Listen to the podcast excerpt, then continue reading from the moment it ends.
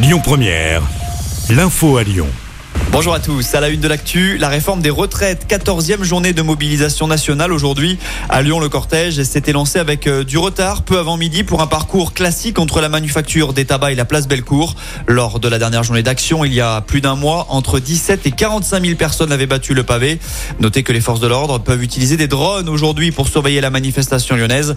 Au rayon des perturbations, comptez 9 trains sur 10 en circulation et 20% des vols sont supprimés à l'aéroport de Lyon-Saint-Exupéry.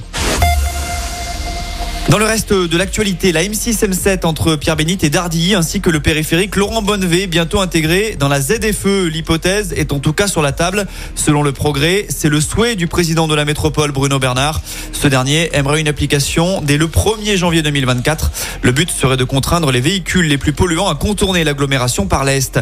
Les prostituées ne reviendront pas à Gerland. Le tribunal administratif de Lyon a rejeté le recours contestant l'arrêté d'interdiction de stationner autour de la plaine des Jeux. Arrêté par la préfecture pour déplacer les travailleuses du sexe au motif de troubles à l'ordre public. La justice estime que cet arrêté est légal.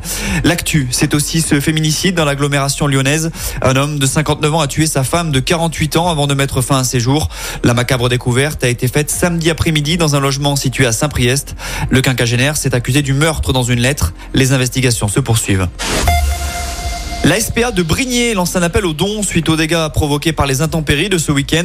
Des arbres à chat, des griffoirs ou encore des paniers sont notamment recherchés. Deux nouvelles enseignes de prêt-à-porter touchées par des fermetures. Le groupe Fast Retailing France, qui détient le comptoir des cotonniers, mais aussi Princesse Tam Tam, annonce la fermeture de 55 magasins d'ici l'été 2024.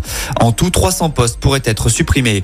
Et puis on termine avec un mot de sport. En foot, Hervé Renard va dévoiler sa liste des 26 joueuses convoquées pour la Coupe du Monde féminine. Ce sera à 16h à Amandine Henry devrait en être. Rappelons que le mondial se jouera du 20 juillet au 20 août prochain en Australie et en Nouvelle-Zélande. Écoutez votre radio Lyon Première en direct sur l'application Lyon Première, lyonpremière.fr et bien sûr à Lyon sur 90.2 FM et en DAB+. Lyon Première